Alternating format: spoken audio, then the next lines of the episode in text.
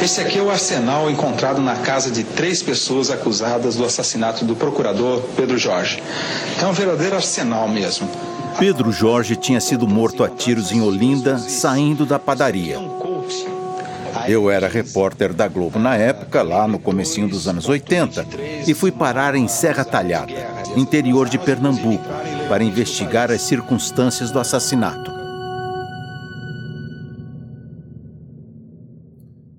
Serra Talhada é uma cidade que fica no sertão do Pajeú. É a capital do Chachado. É a terra de Virgulino Ferreira da Silva, o Lampião, rei do cangaço. Na década de 80, Serra Talhada tinha uns 80 mil habitantes e já era um importante centro comercial da região. A cidade tem esse nome por causa do formato de uma montanha que fica ao lado da cidade e que parece ter sido cortada a talhadeira. Quase na fronteira de Pernambuco com a Paraíba, o lugar já foi palco de inúmeras disputas violentas, algumas lendárias. A maioria em defesa da honra e moral das famílias. Era raro, naquelas bandas, uma casa que não tivesse pelo menos uma arma. Esta é feira semanal de Serra Talhada. A feira mostra a importância regional da cidade na região aqui. Para comprar e vender coisas aqui, vem gente de tudo quanto é lado. Do sertão do Pajeú, da Paraíba e até mesmo do Ceará. Aqui se vende de tudo, inclusive armas, só que elas são vendidas por baixo do pano. Uma 45 custa de 50 a 100 mil cruzeiros. Por 15 mil cruzeiros, me oferecendo a mais popular arma da região, a 12, ou a escopeta. Essa é uma das imagens que tenho bem vivas na minha memória, de quando passei um tempo lá como repórter. Hoje aqui não tem mais cangaceiro. O que existe agora são os pistoleiros de aluguel.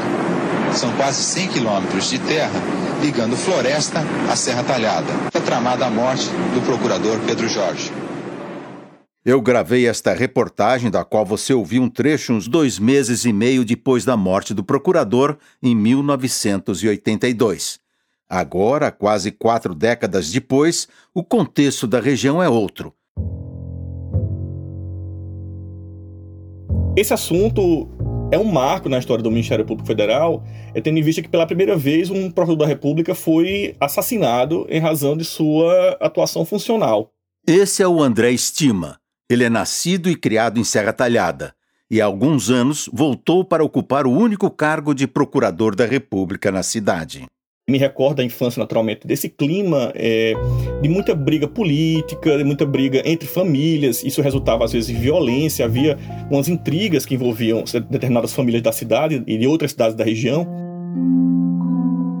Eu, ainda na infância, tive que correr na rua, às vezes, de, de tiroteios que aconteciam é, em praça pública. Isso era uma coisa é, quase que, que é, é, comum, quase que frequente naquela região. E até hoje tem gente que nega o que aconteceu nos anos 80 e não gosta nem de dar entrevista. Pessoas com quem a gente conversou para o podcast dizem que em Serra Talhada e Floresta, alguns ainda preferem falar baixinho sobre essa história. E não é pelo fantasma dos que já se foram, é pela presença dos que estão vivos. Não se passa uma, um episódio como esse sem deixar marca, sem provocar reflexões e, e, alterações. E na própria comunidade, sem dúvida, isso é marcante. Né? Uma cidade é de médio porte, do interior de Pernambuco, que foi, enfim, noticiada nacionalmente em razão é, de um grande escândalo é, financeiro, de um grande escândalo é, de crime organizado envolvendo é, oficiais da Polícia Militar e que resultou é, na morte de um procurador da República. Então, Hoje, não falar do assunto é uma proibição tácita um passado que o pessoal não quer remexer. Mas naquela época, ainda na ditadura militar, o assunto era expressamente proibido. Alguns meses depois do assassinato do procurador, ainda em 82, o Brasil elegeu os primeiros governadores por voto direto. Até desafetos fizeram pacto de silêncio no sertão do Pajeú. Não se falava no escândalo da mandioca, nem em Pedro Jorge. Até a oposição obedecia, porque tinha muito, mas muita gente envolvida, de todos os lados. Este é o segundo episódio de Morto pela Causa. Se você ainda não ouviu o primeiro capítulo, eu indico que volte uma casa e ouça o episódio sobre o assassinato do procurador da República Pedro Jorge e o peso desse crime em meio à ditadura militar. Hoje eu vou falar da ligação entre os principais personagens dessa trama e mostrar os detalhes da encomenda da morte do homem que é símbolo do Ministério Público Federal. Os envolvidos eram membros de famílias poderosas com muita sede de vingança e um único objetivo: calar a boca de Pedro Jorge a qualquer custo.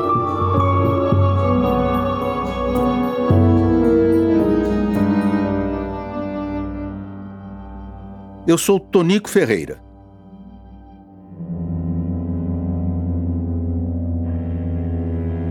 Encarregado de apurar a fraude da mandioca na agência do Banco do Brasil em Floresta, o procurador foi vítima de seu zelo profissional. Segundo as investigações da polícia, o major da PM, José Ferreira dos Anjos, foi o autor intelectual do crime. Você deve lembrar do Major Ferreira, o Ferreirinha para os íntimos. A gente falou dele no primeiro episódio e mostrou no início deste capítulo o arsenal encontrado na casa dele. Ele era conhecido por ser um homem violento, envolvido na morte e na tortura de muitos opositores do golpe militar de 64.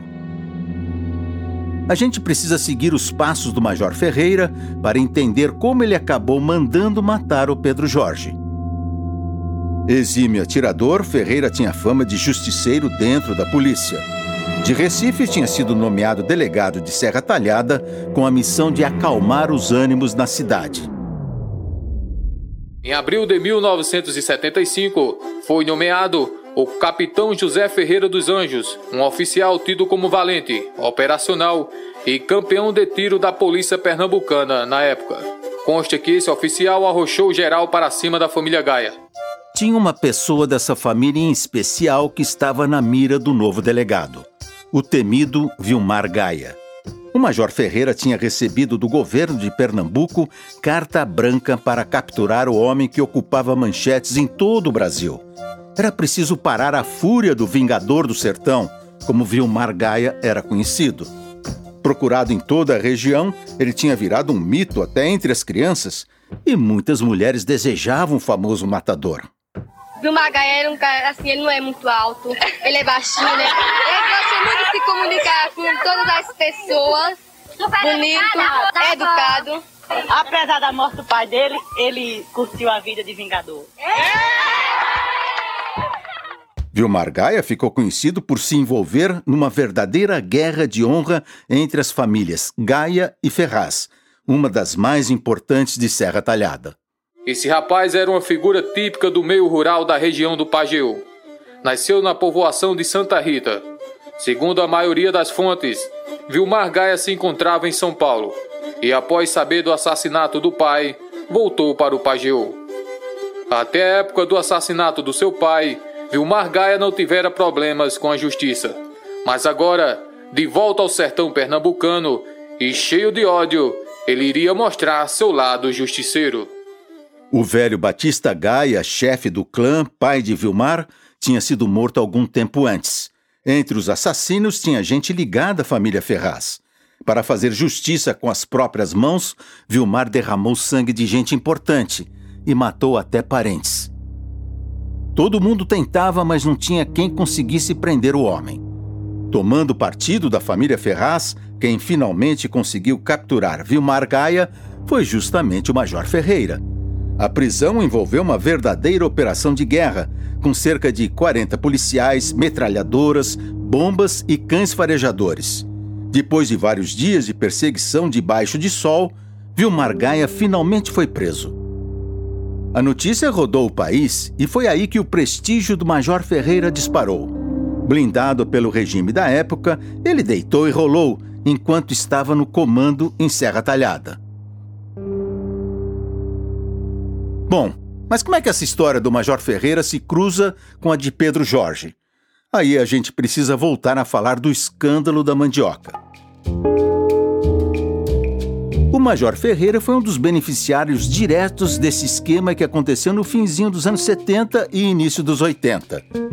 Com documentos falsos, políticos, militares e gente da elite desviaram um bilhão e meio de cruzeiros, o equivalente hoje a cerca de 100 milhões de reais. Eles conseguiram a verba no Banco do Brasil, dizendo que era para plantar mandioca. Mas na verdade não tinha plantação alguma. O dinheiro era usado para enriquecimento próprio e era esbanjado em propriedades e carros de luxo. E pior, os mandioqueiros, como ficaram conhecidos, ainda tinham a cara de pau de falar que a seca tinha destruído a lavoura para ter acesso à indenização do seguro agrícola, o Proagro. Tudo mentira, claro. O escândalo envolveu nada menos do que 240 pessoas. O escândalo da mandioca ocorreu no sertão de Pernambuco. Poderia ter ocorrido em outro local? Poderia. Imagino que outros escândalos existiram e, na verdade, não, é, não foram assuntos da mídia porque não, não se tornaram é, objeto de um processo judicial. Esse que está falando é o ex-procurador-chefe de Pernambuco, Alfredo Falcão. O depoimento dele é importante para a gente entender o peso do caso do Pedro Jorge e por que a morte dele se tornou um ponto de inflexão para o sistema judiciário como um todo. Por que, então, em Floresta, né, em Floresta, é, a cidade onde que foi o epicentro do, do escândalo no, no, sertão pernambucano, ganhou essa dimensão. O Ministério Público ele é uma instituição de controle, uma instituição de controle e que na época ela já estava se fortalecendo para ser a instituição de controle. A gente estava ali nos últimos anos da ditadura com o movimento inicial de abertura política. Era um período de muitas mudanças e de afirmação das instituições democráticas como conhecemos hoje. Dentro dessa estrutura, nós temos algumas circunstâncias, como, por exemplo, a, as questões históricas e que eram flagrantes naquele momento, quanto a, vamos dizer, a relação perniciosa que havia entre representantes do banco na época com os governantes locais, com, com o vereador, com, com membro da Polícia Militar. E é aí que está o ponto central. Pedro Jorge incomodou demais o Major Ferreira, que se beneficiava com o empréstimo do escândalo da mandioca no nome dele e no nome de parentes. O major foi denunciado pelo procurador Pedro Jorge e estava desesperado. Ele chegou a participar de uma reunião para tramar, atear fogo na agência do Banco do Brasil em Floresta, destruir as provas e abafar o caso. Era preciso parar aquele jovem representante do Ministério Público de qualquer jeito. Mal sabia o Major Ferreira que desta vez um assassinato encomendado não passaria batido. O assassinato do Pedro Jorge, a gente isso serviu depois, quando o Ministério Público começou a atuar em júris, para dizer o seguinte: quando você assassina, mata alguém que está no exercício da sua função e essa função ela é enobrecida porque ela serve a, aos outros, à sociedade, você não termina é, assassinando uma pessoa, né? você termina é, ferindo e assassinando diversos, diversos sonhos, diversos ideais. Houve ali o assassinato do, do Pedro Jorge, do pai Pedro Jorge, do esposo Pedro Jorge, do procurador Pedro Jorge, mas houve o assassinato de um profissional que estava trabalhando a serviço de todos. O Major Ferreira não podia sujar as próprias mãos matando um procurador da República e por isso foi atrás de um matador profissional, alguém de fora do esquema da mandioca.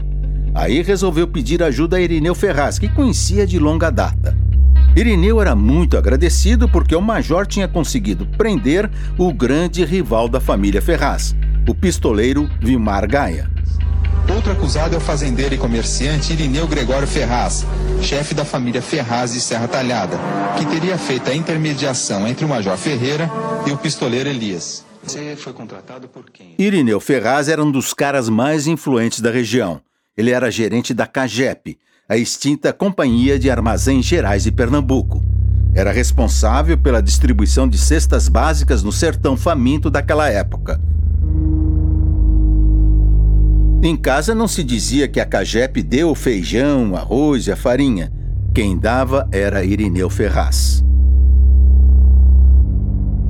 Ele também foi um dos beneficiários do esquema da mandioca e por isso tinha interesse em ver Pedro Jorge morto.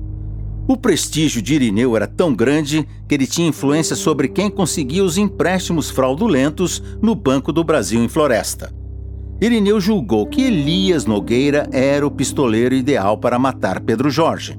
Apesar de usarem sobrenomes diferentes, Irineu e Elias eram primos. E afinal, os dois deviam favores ao Major Ferreira por ele ter capturado o lendário Vilmar Gaia em 76. Ou seja, a ligação entre três dos principais acusados do assassinato do procurador, Major Ferreira, Irineu Ferraz e Elias Nogueira, na verdade vinha de muito tempo antes, no contexto das disputas familiares de Serra Talhada. Mas foi na trama da morte de Pedro Jorge que a fome se juntou com a vontade de comer.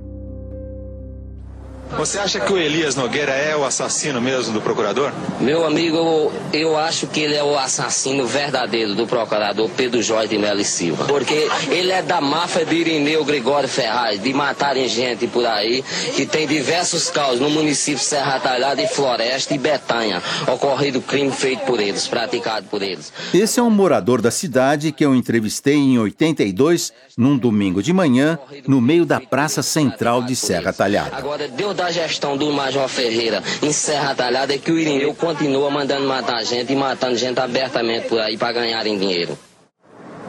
O pessoal tá, acha que é isso mesmo? Que o Irineu Ferraz era um comandante de, É de claro. pistoleiros aqui na cidade? Alguém tem alguma coisa a dizer contra? Dizer que não, que não é? Dizer não, o que disser que não tá mentindo. Nesse momento eu estava na praça, rodeado por dezenas de pessoas. Eu com o microfone na mão e o nosso operador de áudio captando todos os ruídos. Esse foi um outro ponto muito marcante dessa época para mim. Foi quando começou a surgir um novo formato de reportagem de rua, com mais gente aparecendo nas entrevistas e com mais som ambiente. Então é isso. É, quem cala consente, né? Na época que o Major Eu lembro que da praça eu fui parar na casa de alguns parentes dos acusados do assassinato. Chegou um momento em que já não tinha mais como esconder quem eram os verdadeiros culpados. Aqui eh, existe uma quadrilha de homens dado ao crime, comandado por Irineu Gregório Ferraz. E também com o Major e o Ferreira? Major, que é o protetor de Irineu. A encomenda da morte de Pedro Jorge foi selada em frente à casa de Irineu, em Serra Talhada. Elias, no início, até relutou. Quando perguntou ao Irineu Ferraz se devia ou não aceitar a proposta, o Irineu lembrou do crédito que o Major Ferreira tinha com a família Ferraz. Você é quem sabe. A gente deve favor a ele. Se você quiser ir, vá. Disse o Irineu. Elias foi, por 200 mil cruzeiros e por uma questão de honra, orgulho, antigas disputas familiares. Alguns dias depois, em Olinda, a missão foi cumprida. Em casa, a esposa do procurador esperava por ele para jantar com as duas filhas crianças. Pedro Jorge nunca chegou. Do lado de fora, o vigia da rua avisou assim: Mataram um homem na padaria. O telefone tocou e do outro lado da linha veio a notícia. Foi o doutor Pedro Jorge, dona Graça.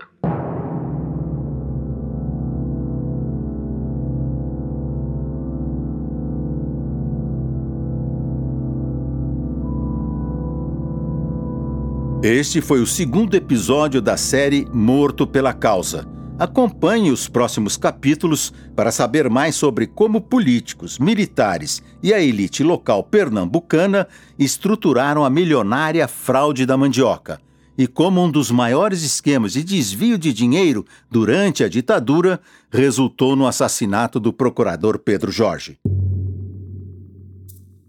Siga e assine o podcast em sua plataforma preferida. Até a semana que vem. Morto pela Causa é um projeto da ANPR, a Associação Nacional dos Procuradores da República, e da Fundação Pedro Jorge, com produção da Trovão Mídia. Eu sou Tonico Ferreira. O roteiro é de Raíssa Ibrahim e a edição, mixagem e música tema são do Vitor Oliveira. Neste episódio, usamos trechos de reportagens do Globo Repórter, da TV Globo de 77 e 82 e do documentário Nordeste Fantástico. Gravado no estúdio Trampolim, em São Paulo.